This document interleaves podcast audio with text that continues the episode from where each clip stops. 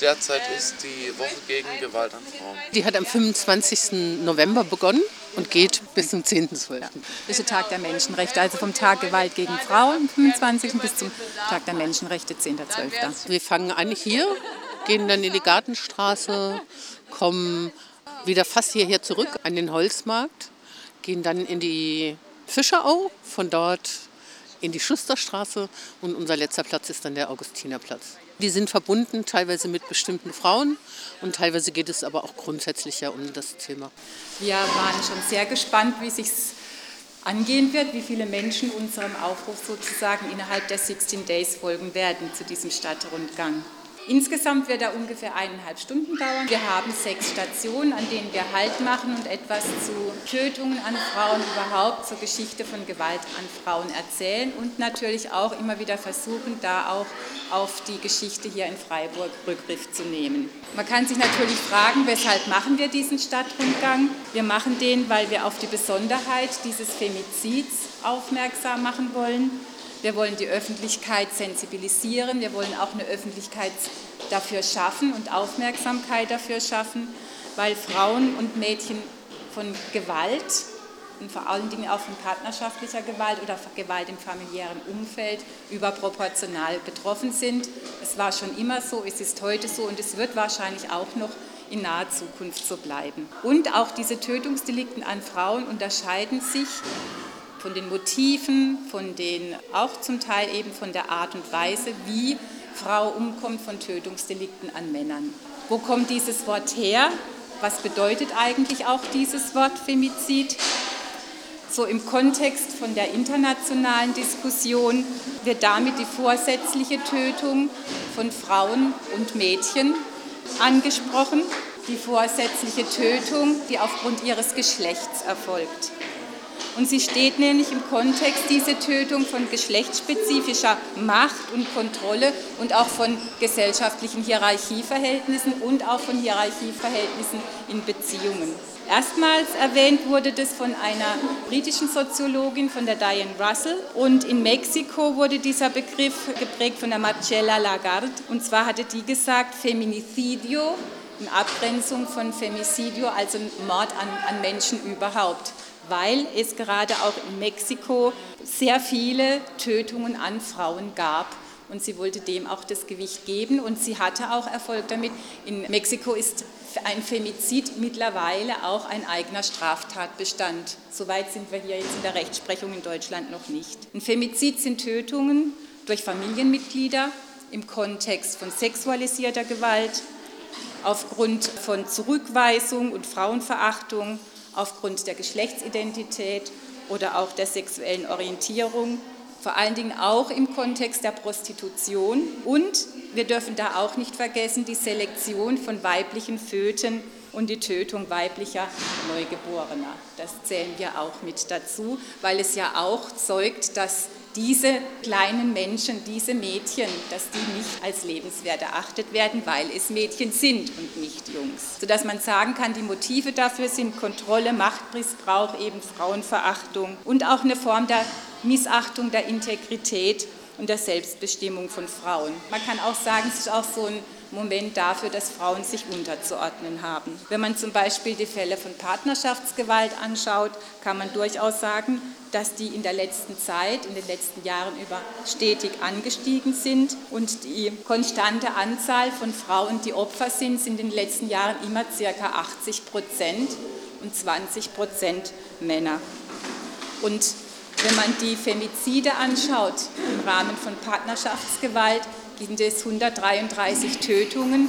Deshalb sagt man ja, so circa jeden dritten Tag wird in Deutschland eine Frau von ihrem Ex-Partner oder Partner umgebracht, während es in diesem Zusammenhang in Anführungszeichen nur 19 Männer sind. Es sind auch 19 Männer zu viel.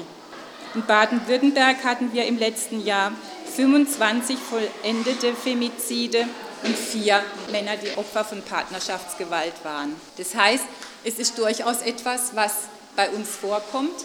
Und wir hatten es ja auch dieses Jahr in Freiburg, da kommen wir an anderer Stelle nochmal explizit darauf zurück, dass sich im Januar ja ein Ex-Partner seine Ex-Partnerin töten wollte, was er nicht vollenden konnte, dass sich die Mutterschützende vorgestellt hatte. Dabei kam die Mutter zu Tode und ebenfalls in Freiburg wurde die Mutter von ihrem Sohn erstochen. Im Hexental tötete ein 47-Jähriger im Juni seine noch Lebensgefährtin und im Landkreis Waldshutingen wurde eine Frau, die vom Partner getrennt lebte, auf dem Gehweg erstochen vor den Augen ihrer Kinder, der gemeinsamen Kinder. Das heißt, in diesem Jahr sind es vier tote Frauen im Polizeipräsidiumsbezirk Freiburg. Zum Beispiel auf der Vivili-Brücke sind alle Feminizide notiert, die bislang in Deutschland passiert sind. Man erkennt sie an den orangefarbenen laminierten Blättern, die aufgehängt sind. Und gestern bin ich drüber gefahren, da waren es 102 Frauen. Was wir noch sagen wollen, wir wollen auch mit der Sensibilisierung erreichen, dass auch die mediale Berichterstattung langfristig weggeht von Familiendrama. Das erinnert ja eigentlich eher an so ein Theaterstück oder ein Krimi als an tatsächlich vorgekommenes. Dass es auch wegkommt von eskalierter Streit, weil das auch die Tötung nicht trifft. Ein Streit hat ganz andere Voraussetzungen und wir freuen uns, dass es in diesem Jahr tatsächlich in der medialen Berichterstattung diese Begriffe auch gewählt wurden, gerade auch von der hiesigen Presse. Auch die überregionale Presse greift jetzt verstärkt auf diesen Begriff Femizid zurück und wir hoffen auch, dass das noch weitere Kreise zieht und dass das auch insofern konstant bleibt. Das war jetzt mal so zur Einführung, dass wir so alle ein bisschen auf dem gleichen Stand sind, weshalb wir das machen und was wir auch damit bezwecken und wollen jetzt dann so zur ersten Station gehen, wo eine Frau tatsächlich getötet wurde, auch von einem Täter aus dem familiären Umfeld. Und da bewegen wir uns jetzt in Richtung Gartenstraße. Zahlen im Vergleich äh, zu anderen europäischen Ländern?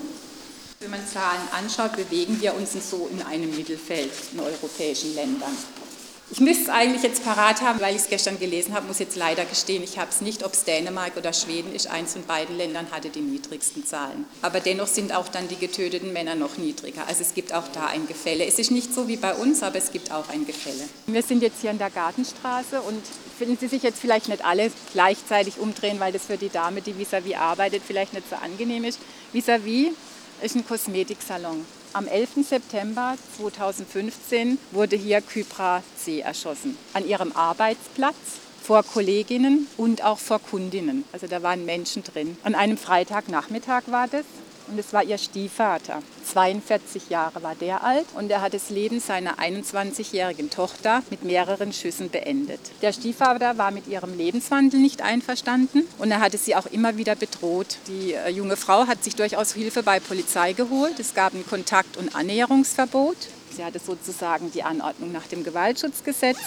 Die Polizei hat auch mit diesem Mann gesprochen, also führte eine Gefährderansprache durch. Kypra hatte nicht geglaubt, tatsächlich, das hatte sie auch wohl gesagt, dass ihr Vater es tatsächlich tun würde, dass er tatsächlich die Drohung, ihr Leben zu beenden, wahrmachen würde. Das hatte sie nicht geglaubt. Man kann sich nun fragen, hätte es noch andere Möglichkeiten gegeben? Gibt tatsächlich, wenn jemand mit dem Leben bedroht wird, nur wenige Möglichkeiten. Es gibt diese rechtlichen Möglichkeiten, dass ich ein Kontakt- und Annäherungsverbot erwirke bei Gericht, am besten auch mit Hilfe eines Anwalts. Man kann es auch ohne machen, aber mit Anwalt empfiehlt sich einfach.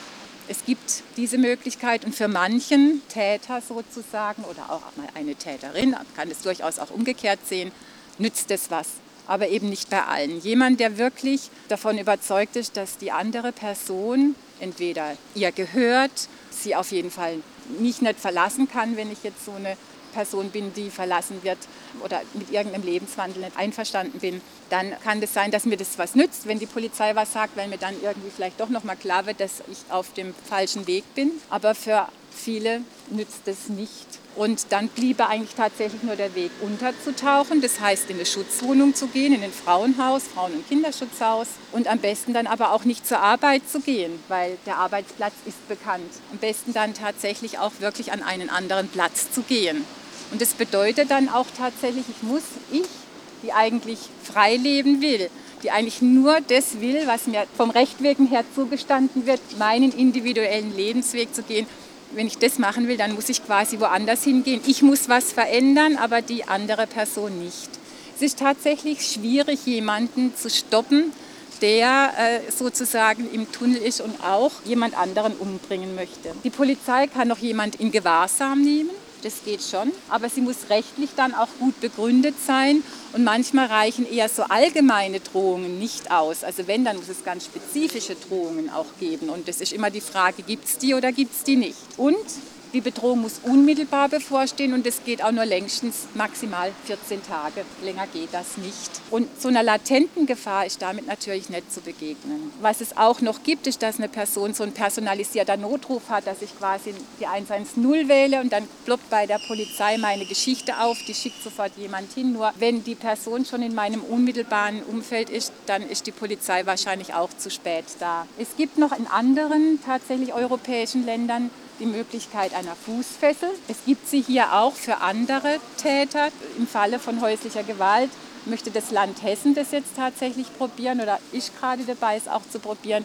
Hier in Baden-Württemberg ist das noch nicht so. Da beginnt dann quasi bei der Polizei ein Notruf aufzuploppen, wenn der Umkreis, der festgelegt ist, durchschritten wird. Also die haben dann quasi von beiden so Bewegungsprofile. Ob es tatsächlich im Notfall wirklich auch helfen würde, das weiß ich nicht. Es ist wirklich sehr schwer. Was man allerdings auch weiß aus Untersuchungen an Tötungsdelikten an Frauen, tatsächlich circa die Hälfte der getöteten Frauen waren vorher nicht in der Beratungsstelle und der Täter war auch polizeilich nicht irgendwie aufgefallen. Das sind im Prinzip oftmal dann Tötungsdelikte, die im Rahmen einer Trennung geschehen, wo tatsächlich die Frau sozusagen für diesen Mann der Nabel zur Welt ist, beziehungsweise irgendwie er das Gefühl hat, die gehört doch zu mir irgendwie muss ich das retten, indem ich sie halt umbringe. Also es ist eine sehr verquere Logik, aber die ist da. Und weil viele Frauen auch spüren, dass sich was verändert, so an diesem Punkt. Deshalb gehen auch viele Frauen nicht, weil sie spüren, sie gefährden sich noch viel mehr, wenn sie gehen. Weil oftmals ja immer gefragt wird, wenn das doch so eine gewalttätige Beziehung ist, warum geht die denn nicht? Manchmal auch wirklich deshalb, weil sie es spürt, dass sich was qualitativ verändert und dann auch wirklich große Angst hat. Um ihre Sicherheit und auch, wenn Kinder da sind, um die Sicherheit der Kinder. Es gibt Femizid, in dem auch die Kinder noch Opfer sind zusätzlich. Es gibt aber auch viele Männer, die Kinder umbringen, wenn sie dann quasi Umgang haben und dann sich umbringen. Da spricht man von einem erweiterten Suizid, was ich schade finde, weil es eigentlich der Tötung der Kinder, Mord ist das ja auch an den Kindern, nicht gerecht wird. Und wir wollen jetzt einfach in Erinnerung an diese junge Frau, deren Leben hier vor über acht Jahren ausgelöscht wurde durch die Schüsse ihres Stiefvaters, wollen wir erinnern und wir haben eine Blume dabei, den Namen legen wir hierher, dass sie nicht vergessen ist von uns hier in Freiburg. Und jetzt gehen wir weiter. Wir gehen an dieser Station zurück in die 60er Jahre, in das Jahr 1962. Und damals hieß die Adresse Holzmarktplatz 12 und hier lebte 1962 für ungefähr ein halbes Jahr Helga G. Die war auch sehr jung, die war auch 21 und ist von Cuxhaven nach Freiburg gezogen und hat hier als Laborantin gearbeitet. Helga wurde im August 1962 brutal ermordet und ihre Leiche wurde auf einem Trümmergrundstück in der Nähe des Hauptbahnhofs gefunden. Und der erstmal dringend Tatverdächtige war ihr 28-jähriger Ex-Verlobter. Der hatte sich auch kurz danach versucht abzusetzen. Seine Wohnung war leer, sein Job gekündigt und er hatte ein Zugticket nach Bonn. Und es gab dann schon mehrere belastende Momente gegen ihn, aber am Ende nicht genug Beweise, um ihn wirklich zu verhaften. Also im August 1963 wurde das Verfahren eingestellt und bis heute äh, gilt Helga als einer der Cold Cases in Freiburg, der nie aufgeklärt wurde. Alle Infos, die man über Helga finden kann, sind zwei Artikel der BZ, die die damals zum 50. Todestag von ihr geschrieben haben. Also es ist sehr schwierig, überhaupt etwas herauszufinden. Und eine Sache, die ich in den Artikeln interessant fand, war, dass da gesagt wird, es gab kein Mordmotiv seitens ihres Ex-Verlobten. Und auch wenn wir jetzt gerade gehört haben, dass Trennungen häufig so der eskalierende Moment sind, ähm, hat sich da für mich gleich die Frage gestellt über alles, was wir nicht wissen. Wie verlief diese Trennung? Was ist da passiert? Also ich hätte da schon Hypothesen, dass es da ja schon durchaus Motive gegeben hat. Im Endeffekt wissen wir nicht, was geschehen ist. Und die Frage, die wir uns hier an dieser Station stellen wollen, vor 60 Jahren hätte Helga, falls sie Gewalt erlebt hat, falls sie Angst hatte, falls sie bedroht wurde, hätte sie irgendwelche Möglichkeiten gehabt, sich damals Hilfe suchen zu können. Darauf will ich eine ein bisschen längere Antwort geben als nur Nein. Am Anfang steht ein ganz klares Nein. wirklich Informationen über Unterstützungsstrukturen und auch Hilfsangebote für Frauen, die Gewalt erleben. Alle Formen von Gewalt, die gibt es erst ab den 70er Jahren, ab Mitte, Ende der 70er Jahre, weil dann erst wird es durch die neue feministischen Bewegungen Thema. Und es gibt aber eine, finde ich, total bemerkenswerte Statistik.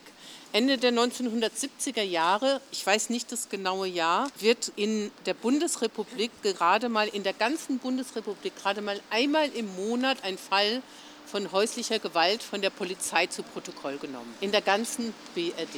Und es gibt eine Geschichte, die auch in der Badischen Zeitung stand, als schon über die Forderung der Frauenhausinitiative für ein Frauenhaus in Freiburg diskutiert wird. Das erzählt die Geschichte von einer Frau, die mit ihrer 14-jährigen Tochter zum Sozialamt geht, weil sie es einfach nicht mehr aushalten will mit ihrem Mann, der sie ständig traktiert und auch ihrer Tochter diese Gewalt nicht mehr zumuten will. Und das Sozialamt sagt der Frau, dass sie keinerlei Hilfsangebot haben, weil es die einfach nicht gibt, dass sie aber die halbwüchsige Tochter, ich glaube, sie war 14 oder 15, in ein Heim nehmen können. Das war sozusagen die Situation Mitte der 70er Jahre.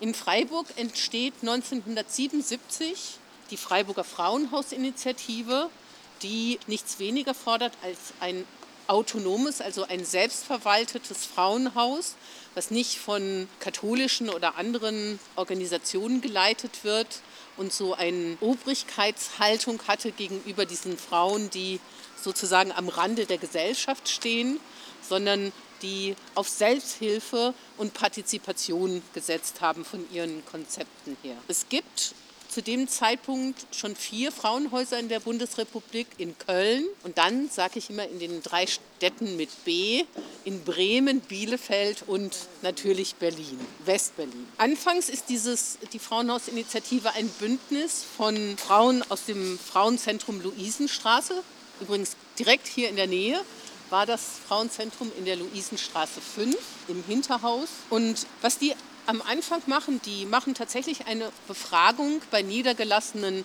vor allen Dingen Hausärztinnen und machen dort eine Umfrage, wie oft Patientinnen kommen, die wegen häuslicher Gewalt praktisch in Behandlung gehen und kommen bei dieser Umfrage auf die Zahl, dass einmal pro Tag eine Frau aus diesem Grund zum Arzt oder zur Ärztin geht. Ich will gar nicht eingehen, weil wir nicht so viel Zeit haben, wie das dann alles weiterging. Scharfer Gegenwind kommt von der CDU, unter anderem mit dem Argument, so ein autonomes Frauenhaus, das ging gar nicht, weil dann würden die Frauen ja zum zweiten Mal an den Rand der Gesellschaft gebracht, wenn sie sich sozusagen in einem feministischen Haus bewegen würden.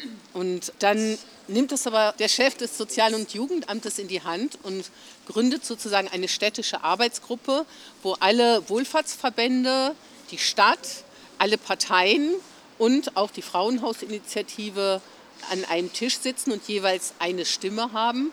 Und ihr könnt euch vorstellen, als es dann darum geht, wie so eine Struktur aussehen sollte vom Freiburger Frauen- und Kinderschutzhaus, wie es ja dann auch heute heißt und ab 1980 hieß, hatte natürlich diese Idee eines selbstverwalteten Frauenhauses gar keine Chance in diesem politischen Prozess. In einer Dokumentation, die die Frauenhaus-INI herausgibt, wird ganz schön zum Ausdruck gebracht, was die Idee war von den Frauenhausbewegungen europaweit. Da sagen sie nämlich, die geschlagenen Frauen dürfen nicht als Opfer krankhafter Männer angesehen werden, sondern als Opfer eines gesellschaftlich bedingten Gewaltverhältnisses, das nur gemeinsam zu bekämpfen ist. Die Arbeit im Frauenhaus muss also, um nicht nur karitativ zu sein, ein Teil des Gesamtkampfes für die Gleichstellung der Frau sein. Also was man dazu auch noch sagen kann, ist ja auch, dass zu der Zeit dass ja auch gar keine Frauen überhaupt in der Polizei gearbeitet haben. Und dass, wenn Frauen den Mut schon mal aufgebracht haben, ich bringe das zur Anzeige, ich gehe zur Polizei, da wurden die oft auch gar nicht ernst genommen und wurden veräppelt. Und weil diese häusliche Gewalt ist ja auch noch gar nicht so lange eine Straftat. Das, wir mischen uns da nicht ein in, in familiäre Geschichten. So, also dieser Tenor. Hier an dieser Stelle stand vor knapp 500 Jahren das zweite Wohnhaus von Anna Wohlfahrtin. Das ist natürlich nicht das Originalhaus, das ist ein Neubau, aber die Adresse stimmt in der Fischerau. Und Anna Wohlfahrtin ist eine von 52 Frauen, von denen überliefert ist, dass sie in der frühen Neuzeit als Hexe hingerichtet wurden.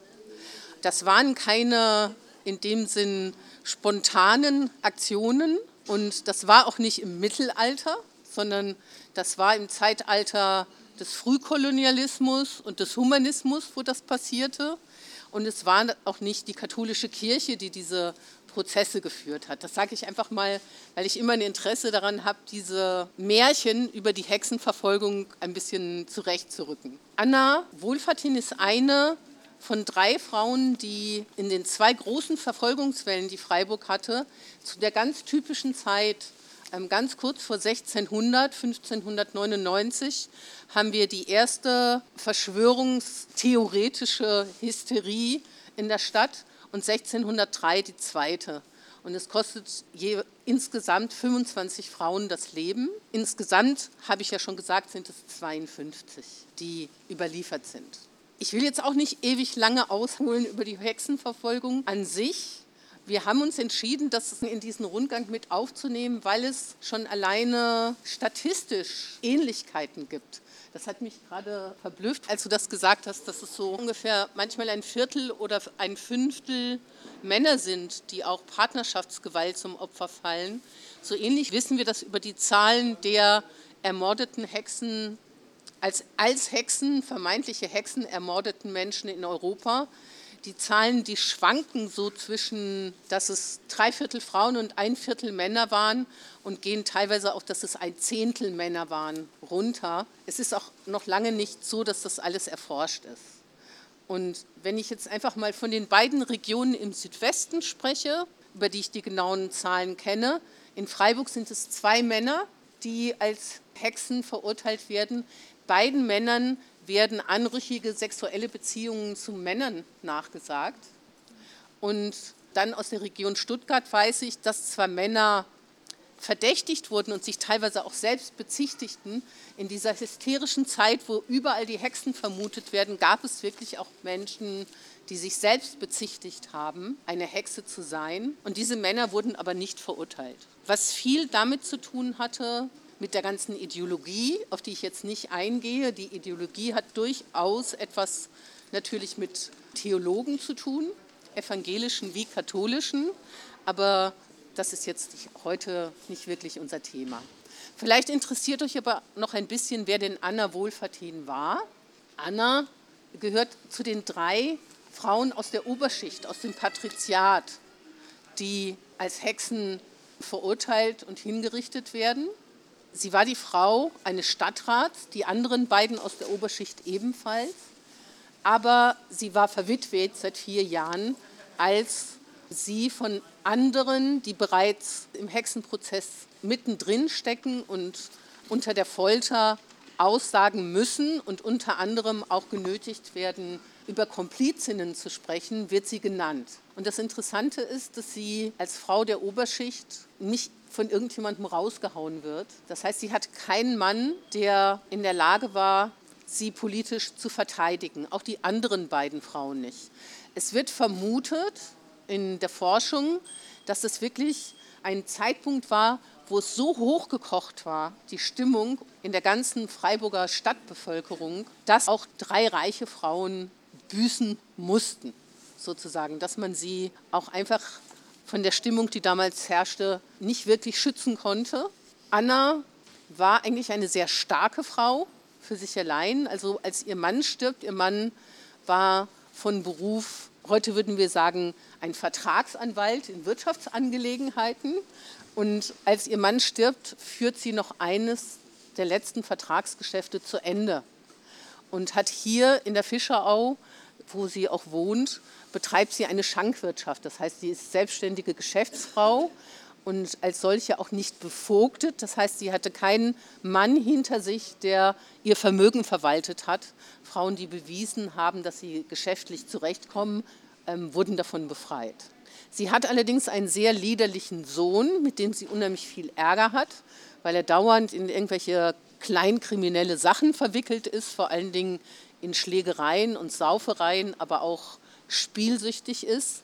Und sie hat ihn deshalb extra nach Straßburg geschafft, dass er dort Apotheker lernen soll, aber das hilft nicht. Er kommt wieder zurück und will irgendwie weiter in Freiburg sein Unwesen treiben. Das ist vielleicht so ein Indiz dafür, dass die Familie keinen so guten Ruf hat, aber es ist vor allen Dingen ein Indiz dafür, dass eben der Sohn niemals sie hätte in irgendeiner Form praktisch in der Politik, die mit dem Recht gestern wie heute ja auch immer sehr eng verbunden ist, mit der Rechtsprechung und auch mit den letztendlichen Urteilen, die dann dabei rauskommen, da hätte er niemals eine Schnitte machen können. Anna und eben elf andere werden als Hexen verurteilt, werden in Freiburg zu dem Zeitpunkt schon mit dem Schwert hingerichtet, also geköpft und dann verbrannt. Also man hat ihnen praktisch das Verbrennen am lebendigen Leib dann erspart. Und in Freiburg wurde den Familien, wo Frauen als Hexen dann verurteilt wurden und als Witwen vielleicht auch noch guten Besitz hatte, auch nicht der Besitz eingezogen, wie das manchmal in anderen Regionen war. Also es ist, ich würde sagen, ein kollektiver Femizid, den wir mit der Hexenverfolgung sehen. Und es ist leider vorbei ist. In einigen Regionen, besonders in einigen Regionen Afrikas, aber durchaus auch in Ozeanien und in Lateinamerika gibt es heute auch immer noch keine staatlich geleitete, aber durchaus auch staatlich geduldete Verfolgung von Menschen, die als Hexen bezichtigt werden. Es sind vor allen Dingen auch Kinder und Frauen, so wie heute. Seit 2020 wurde deshalb auch ein internationaler Tag gegen den Hexenwahn ausgerufen. Der ist am 10. August. Es wäre eigentlich ein besserer Tag, um einen Stadtrundgang zu machen. Ich habe noch eine Frage. Ja? Die Zahl 52, die Sie genannt haben, die bezieht sich ausschließlich auf Freiburg? Oder? Ja, nur auf die Stadt Freiburg. Und in welchem Jahr wurde die erste Person ermordet? 1543. Das war eine Ausländerin, könnte man sagen. Also ich habe jetzt von den dreien der Oberschicht gesprochen, an die namentlich erinnert wird am Martinstor, aber die 49 anderen kommen hauptsächlich aus der Unterschicht oder waren sogar Untertanen der Stadt, Untertaninnen. Wir stehen hier am Hintereingang vom Landgericht, das in der Salzstraße den Haupteingang hat. Und wir möchten hier nochmal über den Femizid berichten, der dieses Jahr im Januar in Freiburg passiert ist. Für mich ist das so die emotionalste Station, weil ich auch bei dem Mordprozess viel dabei war und das schon auch einfach sehr krass war, das alles mitzukriegen. So. Also nochmal kurz zu den Rahmenbedingungen. Die 59-jährige Susanne, die war Anfang dieses Jahres bei ihrer Tochter in Freiburg zu Besuch und unter anderem auch, weil ihre Tochter ähm, damals schon Angst vor ihrem Ex-Partner hatte und nicht alleine sein wollte. Also die äh, Tochter wohnt alleine. Und die hatte auch damals schon eine Anzeige wegen sexueller Nötigung gestellt und hatte ein Kontakt- und Annäherungsverbot erwirkt. Also rechtlich hatte sie eigentlich alle Maßnahmen ergriffen, die sie hätte ergreifen können. Und nichtsdestotrotz stand ähm, ihr Ex-Partner am 11. Januar morgens vor ihrer Türe er war mit einem Messer bewaffnet und die Mutter hat sich schützend vor die Tochter gestellt. Er hat beide mit dem Messer mehrfach attackiert und die Mutter ist äh, dabei ums Leben gekommen. Die Tochter hat schwer verletzt überlebt. Der Prozess hier vom Landgericht war im Juli und August diesen Jahres und das Urteil lautete Mord mit lebenslanger Freiheitsstrafe und die besondere Schwere der Schuld wurde festgestellt. Der Richter hielt fest, dass der Tötungsvorsatz außer Frage steht, dass der Mord an der Mutter heimtückisch war und der versuchte Mord an seiner Ex-Partnerin mit niedrigen Beweggründen. Und der Richter stellte weiters fest, dass es dem Verurteilten um totale Kontrolle und Machtausübung bis hin zur Vernichtung seiner Ex-Partnerin ging. Was ist an dem Urteil so besonders? Erstmal klingt es ja so ganz logisch oder im Endeffekt nachvollziehbar, wenn man sich die Tat anhört. Und ich kann sagen, von unserer Seite, wir freuen uns über dieses Urteil und es ist leider nicht selbstverständlich. Und deshalb ähm, möchten wir an dieser Stelle nochmal darauf eingehen, wie denn Urteile im Kontext von Femiziden, gerade bei intimen Beziehungen, auch aussehen können. Also das deutsche Strafrecht kennt keine Femizide. Dieser Begriff fällt auch von gerichtlicher Seite nicht. Und das heißt, geschlechtsbezogene Motive einer Tötung oder gar das eigene Mordmerkmal Frauenfeindlichkeit gibt es im deutschen Recht nicht. Geschlechtsbezogene Gewalt wird also vor Gericht erstmal nicht als geschlechtsbezogene Gewalt gesehen, sondern es stellt sich jetzt im Falle von einer Tötung äh, die Frage, die bei jedem Tötungsdelikt sich gefragt wird. Ist es eine gefährliche Körperverletzung mit Todesfolge? Ist es eine fahrlässige Tötung? Oder gab es einen wirklichen Tötungsvorsatz? Dann kann man sagen, ist es ein Totschlag gewesen oder ist es Mord gewesen? Und bei Mord braucht es eben nochmal besondere Mordmerkmale. Und in den Urteilen in Deutschland gibt es, das ist eine Einschätzung des Deutschen Juristinnenbundes, die Tendenz, dass das Bestehen einer intimen Beziehung zwischen Täter und Opfer strafmindernd gesehen wird. Und laut der Istanbul-Konvention sollte es eigentlich strafschärfend sein, dieser Umstand, dass es da eine Intimbeziehung gab. Also da ist einfach eine Schieflage da. Und äh, die Tötung von Frauen durch ihre Ex-Partner wird vor Gericht häufig nicht als Mord gewertet, weil Mordmerkmale nicht zwingend erfüllt seien. Und ich möchte dazu noch ein Beispiel geben, das Ihnen das noch so ein bisschen verdeutlicht. Dieses Mordmerkmal der niedrigen Beweggründe. Wann sind Beweggründe niedrig? Wenn sie nach allgemeiner sittlicher Wertung auf tiefster Stufe stehen und deshalb besonders verachtenswert sind. Wie alles im Recht ist es ja auch immer eine Auslegungsfrage. Also wann sind Motive besonders verachtenswert etc. Und dazu gibt es eben vom Bundesgerichtshof von 2018 ein Zitat, was im Endeffekt sagt, ich lese es auch gleich nochmal vor, aber es ist ein bisschen schwierig, also ein bisschen umständlich geschrieben. Im Endeffekt steht da, wenn ich mich getrennt habe und das der Täter eigentlich nicht wollte, dann spricht es dagegen, dass das eigentlich ein niedriger Beweggrund ist, dass äh, ich umgebracht wurde. Also, auch die Tötung des Intimpartners, der sich vom Täter abwenden will oder abgewendet hat, muss nicht zwangsläufig als durch niedrige Beweggründe motiviert bewertet werden. Gerade der Umstand, dass eine Trennung vom Tatopfer ausgegangen ist, darf als gegen die Niedrigkeit des Beweggrundes sprechender Umstand beurteilt werden. Das Zitat ist fünf Jahre her und es ist schon ziemlich heftig, weil es natürlich im Endeffekt sagt, man hat nicht wirklich ein Recht, sich zu trennen, beziehungsweise das legt sich dann sehr strafmildernd auf den äh, Mann aus, der dann danach die Frau umbringt. Und dazu möchte ich noch ein anderes Beispiel. Wenn wir schon in dem Bereich sind Totschlag oder Mord, dann wurde schon mindestens mal anerkannt, dass es einen Tötungsvorsatz gab. Es ist aber so, wenn in Intimbeziehungen schon sehr viel Gewalt passiert ist, schon vor einer Trennung, dann wird auch oft gerichtlich gesagt, da gab es gar keinen Tötungsvorsatz. So nach dem Motto, ich zitiere jetzt von einer Anwältin, er hat sie vorher doch schon so oft misshandelt und immer ist alles gut gegangen. Weshalb sollte er jetzt gewollt haben, dass sie nicht überlebt? Angriffe gegen den Hals, also das Würgen oder Strangulieren werden oft nicht als potenziell tödlich angesehen. Ebenso wenig, dass der Täter das Schlagen des Kopfes gegen eine Wand oder den Tisch als lebensbedrohlich einschätzt. Das heißt, es gibt tatsächlich diese Urteile, wo Männer, die ihre Frauen oder Ex-Frauen umgebracht haben, dann mit einer sehr geringen Haftstrafe von drei, vier, fünf Jahren wegkommen. Dieses Zitat stammt aus dem dieses Jahr erschienenen Buch, ich will jetzt keine Werbung machen gegen Frauenhass von Christina Klemm, die ist selbst Anwältin in dem Bereich und macht eine sehr spannende Verbindung von Fällen und dann auch immer wieder so einer Metaebene auf das Thema. Also kann ich zu dem Thema auf jeden Fall empfehlen. Aus diesen Gründen freuen wir uns über so ein Urteil, auch in der Hoffnung, dass das auch sich wieder ausweitet auf andere Urteile. Und der Richter, ähm, die Worte, die er gefunden hat, er hat zwar nie geschlechtsbezogene Gewalt oder Femizid genannt, aber er hat diese Macht- und Kontroll- und Unterdrückungsmomente sehr gut benannt und das war bemerkenswert.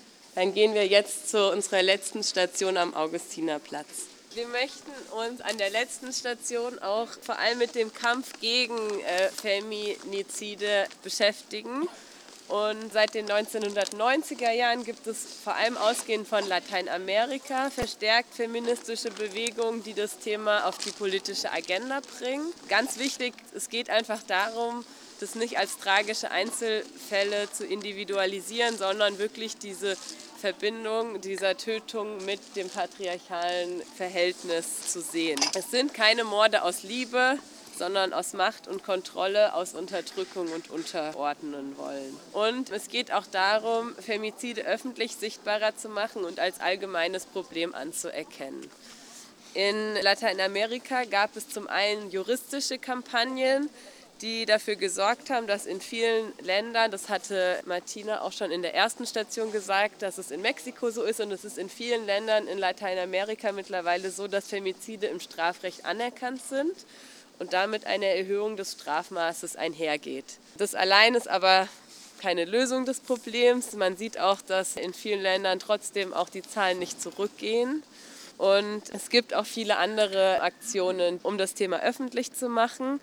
Ich möchte jetzt noch mal an einen der Ausgangspunkte der Proteste zurückkehren. Das ist äh, Ciudad Juárez in Mexiko. Das ist eine kleine Stadt direkt an der Grenze zu den USA, die sehr davon betroffen ist, dass es diese Freihandelsabkommen ist. Also da gibt es ganz viele von diesen Maquiladoras, also so Billiglohnindustrie, wo auch viele junge Frauen unter schlechten Verhältnissen arbeiten. Und in dieser Stadt wurden seit den 1990er Jahren extrem viele junge, häufig verarmte, als weiblich gelesene Personen ermordet. Insgesamt circa 2300. Und viele der Ermordeten, die fand man dann auch in so Brachland und so weiter, die wiesen Spuren von körperlicher und sexualisierter Gewalt auf. Bei vielen ist der Verbleib auch nach wie vor unbekannt. Und von Seiten der Angehörigen wurde zunehmend protestiert. Was da auch dazu kam, ist die Rolle der Justiz, die nicht nur nicht aufgeklärt hat, sondern die ähm, zum Teil auch die Aufklärung behinderte. Diese Rolle wurde auch zunehmend skandalisiert. Es gibt in dem Bereich so pinke Holzkreuze als Symbol, um an einzelne Frauen zu gedenken. Auch an den Häusern wurden große Wandmalereien von den Ermordeten angebracht, also an ihren Häusern oder auch so Inschriften. Und diese Proteste haben sich sowohl in Lateinamerika als auch global ausgeweitet. Und so ein ganz zentraler Slogan ist, er beruht auf einem Gedicht von Susana Chavez und sie hat da drin eben geschrieben, ni una mujer menos, ni una muerte más. Also keine einzige Frau weniger, kein einziger Tod mehr. Und dieses ni una menos kann man auch hier an diesem Denkmal, was hier am Augustinerplatz auch dauerhaft steht, ich weiß nicht, ob Sie das alle kennen, sehen. Das gibt es seit 2021. Am Anfang wurde es immer sehr, sehr schnell zerstört. Dieses Jahr ist das erste Jahr, wo es stehen geblieben ist. Und am Vorabend des 8. März findet hier auch immer eine Gedenkveranstaltung statt, wo auch den Opfern von Femiziden und Feminiziden, also auch von Transgender-Menschen, gedacht wird und Geschichten vorgelesen werden. Und das Denkmal steht hoffentlich noch nächstes Jahr, vielleicht wird aber auch ein neues aufgestellt. Ich will ganz am Schluss nur noch daran erinnern, dass auch der 25. November, der Tag gegen Gewalt an Frauen, der ja mittlerweile ein UN-Menschenrechtstag ist, seine Wurzeln in den feministischen Bewegungen Lateinamerikas und der Karibik, also besser gesagt der Dominikanischen Republik hat. Also ganz ähnlich wie auch die Ni Una Menos Bewegung. Der 25.11. steht für die Ermordung der Schwestern Mirabal. Ich weiß nicht, ob euch das was sagt, wer die Schwestern Mirabal sind. Die drei Schwestern waren Teil der revolutionären Bewegung gegen die Militärdiktatur in der Dominikanischen Republik und wurden am 25. November 1960 von Militärs verschleppt und ermordet. Und ab 1981 wurde der Tag schon in einigen feministischen Communities begangen, eben besonders im globalen Süden. Und 1998 wurde er dann auf einem Treffen lateinamerikanischer und kubanischer Feministinnen zum Dia Internacional de la No Violencia contra la Mujer ausgerufen und dann ab 1999 zum offiziellen Tag der UN übernommen. Das vielleicht nur noch mal zur Geschichte dieses Tages auch. Und vielleicht auch einfach nur mal zu unseren blinden Flecken über die globalen feministischen Bewegungen, wo wir ja so oft denken, wir sind ganz vorne dran. Was man jetzt an beiden Bewegungen sieht, dass das einfach nicht stimmt. Wir wollen jetzt noch hier so ein kleines Happening machen. Ihr seid eingeladen, Teelichter anzuzünden. Wir haben Gläser mitgebracht, haben auch ein paar Stencils dabei, um die Namen nochmal um das Denkmal zu sprühen und Musik auch. Jetzt beschallen wir das sozusagen von hier oben nochmal anders. Am Schluss nochmal erwähnt hast, nochmal ergänzen, dass wir eigentlich schon denken, wie weit wir eigentlich sind. Andererseits gibt es schon viele Gesetze, aber was wird von diesen Gesetzen eigentlich umgesetzt? Und darauf kommt es ja an. Also ich persönlich habe immer so das Gefühl, dass man so eine Demokratie oder eine Gesellschaft daran messen kann, wie sie mit den Schwächsten in der Gesellschaft umgeht. Und das sind für mich Kinder, das sind alte Leute, das sind Leute mit Behinderung und es sind immer noch Frauen. Und daran kann man irgendwie, finde ich, ganz gut ablesen, wie weit es in dem Land eigentlich damit bestellt ist. Potenzial nach oben. Und wir wollen jetzt auch Macht und das möchte die andere Hälfte der Menschheit nicht immer so. Es gibt welche, die wollen es und die gehen mit, die sind auch da und die sind auch heute da. Und es gibt welche, die haben einfach ein Problem damit.